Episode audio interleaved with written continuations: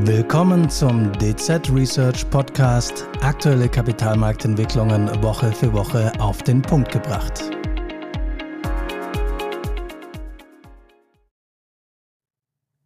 Chinas Immobilienmarkt sorgt erneut für Negativschlagzeilen. Nachdem vor etwas weniger als zwei Jahren der Konzern Evergrande im Fokus stand, ist es nun Country Garden. Die Immobilienkrise in China, die ja bereits seit Jahren gärt, die ist wieder aufgeflammt und damit natürlich auch die Sorgen vor einem konjunkturellen Abschwung im Land der Mitte. Der Exportsektor ist ohnehin angeschlagen und nun bedroht die Immobilienkrise auch den heimischen Konsum und damit natürlich gleich zwei Säulen der heimischen Wirtschaft. Der Blick der Investoren, der richtet sich hoffnungsvoll nach Peking. Bisher gibt sich die Regierung allerdings zurückhaltend.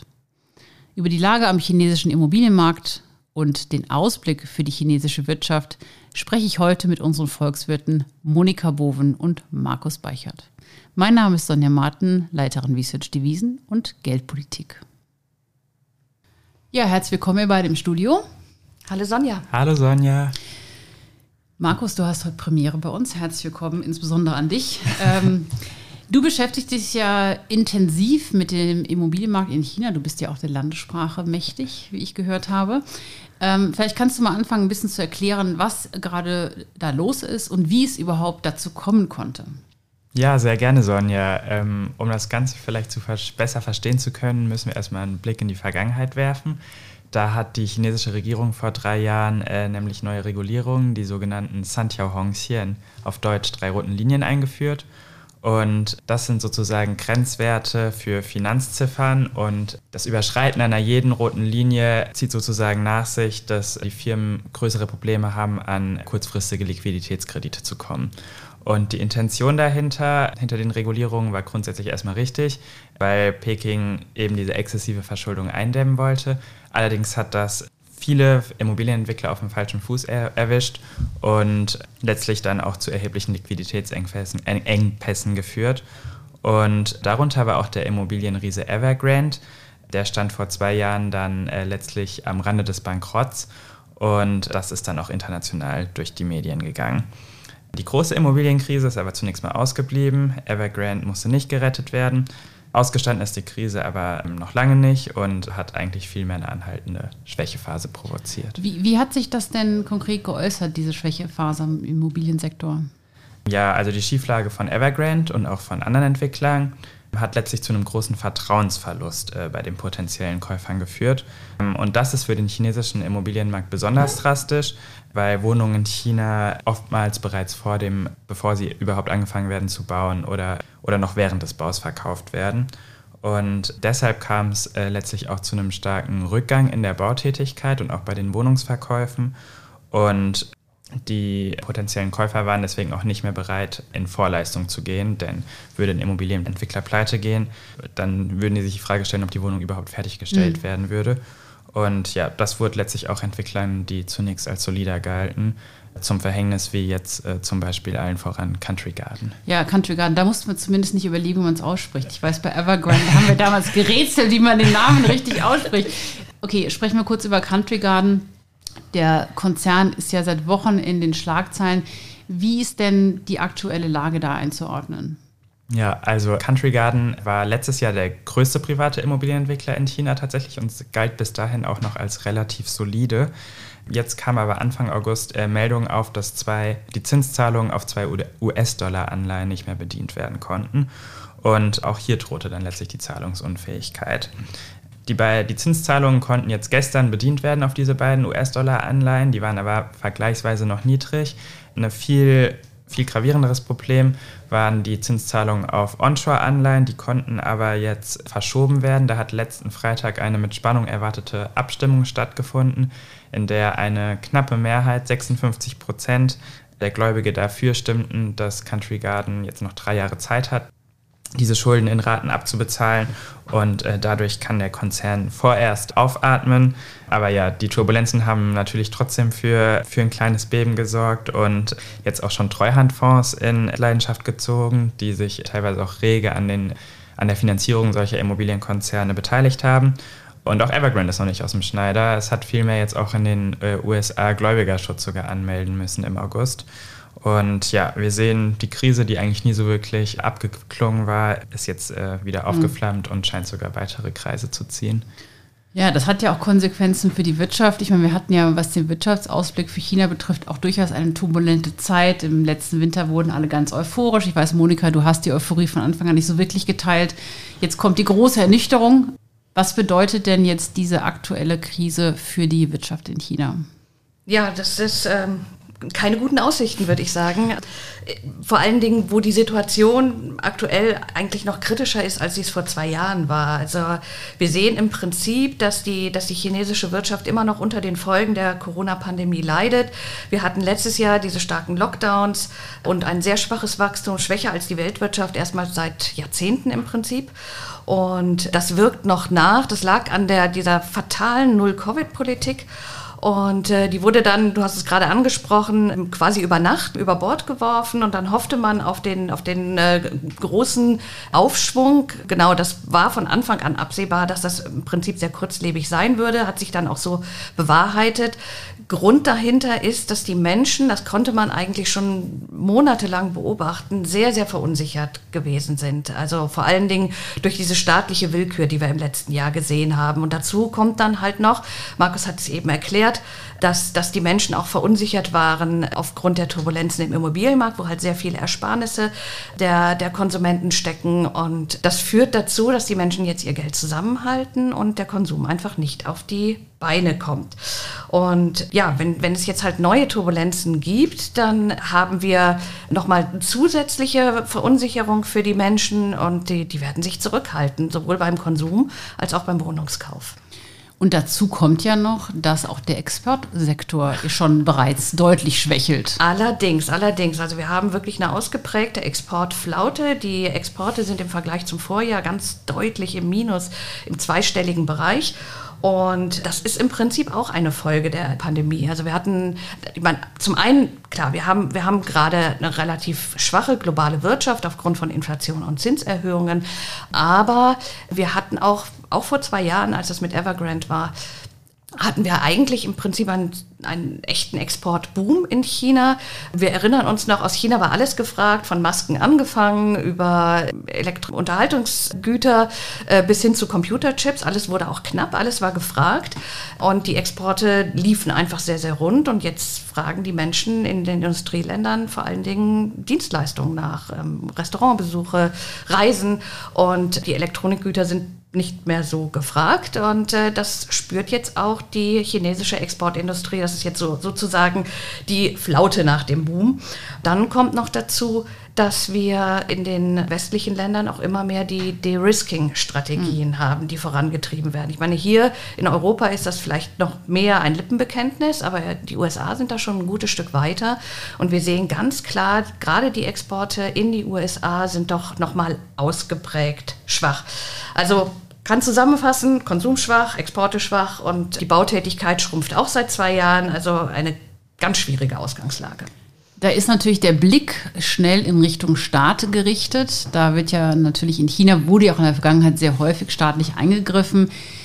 Die Frage ist natürlich jetzt, wird es ein größeres Konjunkturpaket geben? Weil bisher hat die Regierung sich ja relativ zurückhaltend gegeben in dieser Situation.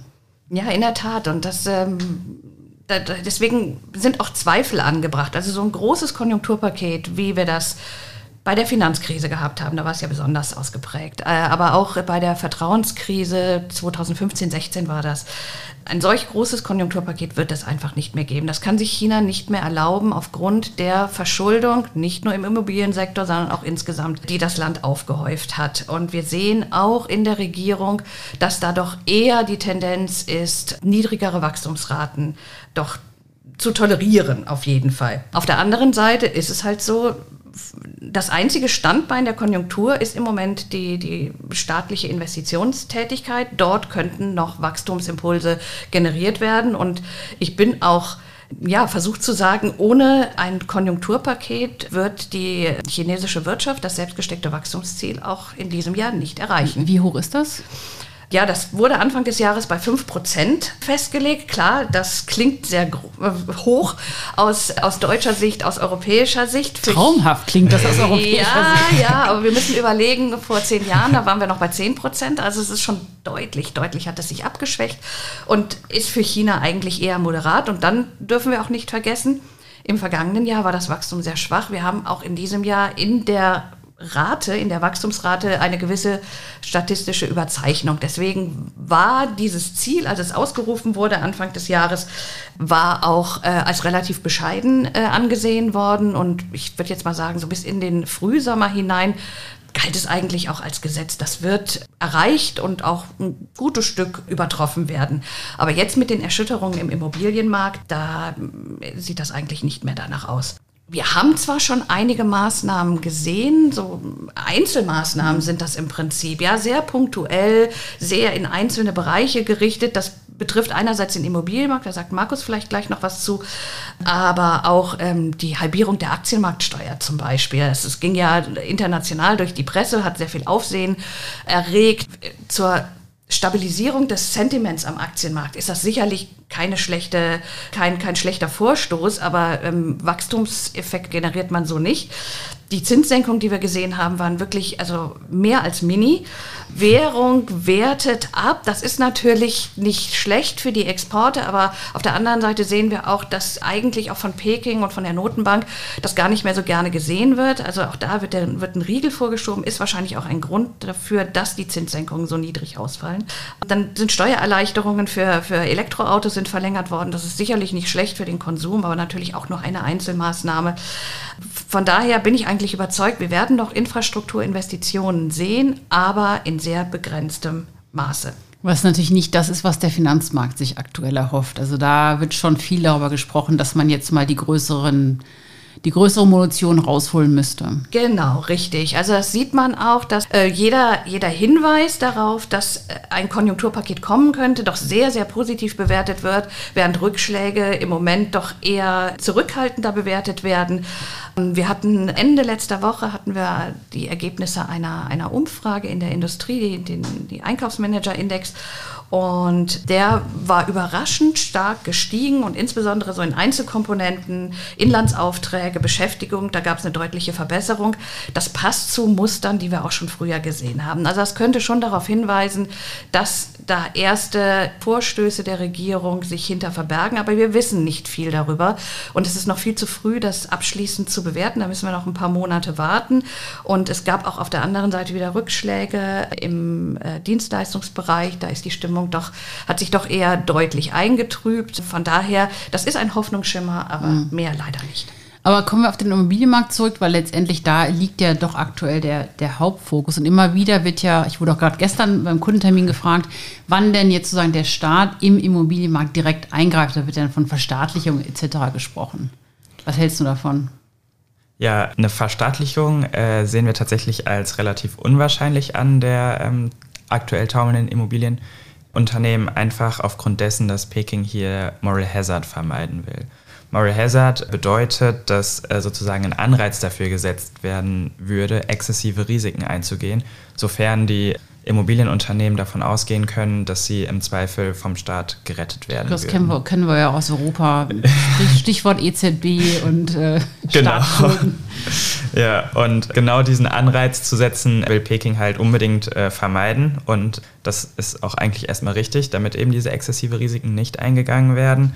Und ja, generell zu den Maßnahmen vom Staat, da ist es vielleicht auch nochmal wichtig, sich vor Augen zu führen, dass die Immobilienkrise in China so ein bisschen anders äh, vom Aufbau her aufgebaut ist als die Krisen, die wir jetzt in westlichen Staaten vorher hatten. Also in China ist es vor allen Dingen ein Problem auf Seiten der Immobilienentwickler, während wir ja zum Beispiel in den, bei der Immobilienkrise in den USA vor allen Dingen Probleme auf Seiten der Hypothekennehmerinnen und Hypothekennehmer hatten, weil die dann teilweise, als die Zinsen hochgegangen sind, nicht mehr in der Lage waren, ihre, ähm, ihre Hypotheken zu bedienen. Und ja, letztlich sind, sind wir der Meinung, dass insbesondere dieses Vorfinanzierungsmodell äh, irgendwie reformiert werden müsste. Letztlich ist es ja eine Art äh, zinsloser Kredit an die Immobilienentwickler, in dem die äh, Käuferinnen und Käufer in Vorleistung gehen. und dass das letztlich helfen würde, das Verbrauchervertrauen wiederherzustellen. In diese Richtung hat der Staat aber jetzt bisher konkret noch nichts unternommen. Es ist aber jetzt auch nicht so, dass er bisher die Füße komplett stillgehalten hat. Genau, welche Maßnahmen gab es denn jetzt konkret bisher? Ja, also bisher wurden eher kleinere Maßnahmen getroffen, die äh, vor allen Dingen darauf abzielen, zielen, den Markt äh, durch Steigern der Nachfrage wieder anzukurbeln. Mehrere Städte haben jetzt letzte Woche angekündigt, darunter auch die, die großen Tier-One-Städte Shenzhen, Beijing, Shanghai, dass sie zinsverbilligte Kredite an, für den Erwerb einer einer Wohnimmobilie rausgeben. Und äh, diese zinsverbilligten Kredite, die werden vor allen Dingen an Erstkäufer von Wohnungen rausgegeben, also Leute, die die Wohnung dann äh, in der Regel erstmal selbst benutzen wollen. Allerdings wurde die Definition, was ein Erstkäufer ist, auch etwas aufgeweicht. Also wenn man praktisch eine Wohnimmobilie in einer anderen Stadt kauft, keine Immobilie besitzt, äh, gilt man dann auch wieder als Erstkäufer. Damit versuchen sie dann auch wieder so ein bisschen den, die, die, die nicht vorhandene Nachfrage im Moment wieder oder die geringe Nachfrage im Moment wieder nah anzukurbeln. Und äh, was auch passiert ist, war eine Senkung des, äh, oftmals, der oftmals sehr hohen Eigenkapitalanforderungen. Also China ist oftmals ein Eigenkapital von 30 bis 40 Prozent erforderlich, was natürlich viel mehr als jetzt zum Beispiel hier in Deutschland ist für, für eine Wohnungsfinanzierung. Und äh, ja, all das mag jetzt zunächst mal erstmal ein bisschen helfen, den Markt zu stabilisieren. Und ähm, jetzt aus Sicht von Country Garden, insbesondere nach der gewonnenen Abstimmung oder erfolgreich verlaufenden Abstimmung letzten Freitag gab es auch erstmal so ein kleines Aufatmen an der Börse. Aber letztlich ist der Markt weiterhin noch in einem sehr fragilen Zustand und äh, wird auch unserer Ansicht nach erstmal noch ein bisschen weiter ruckeln.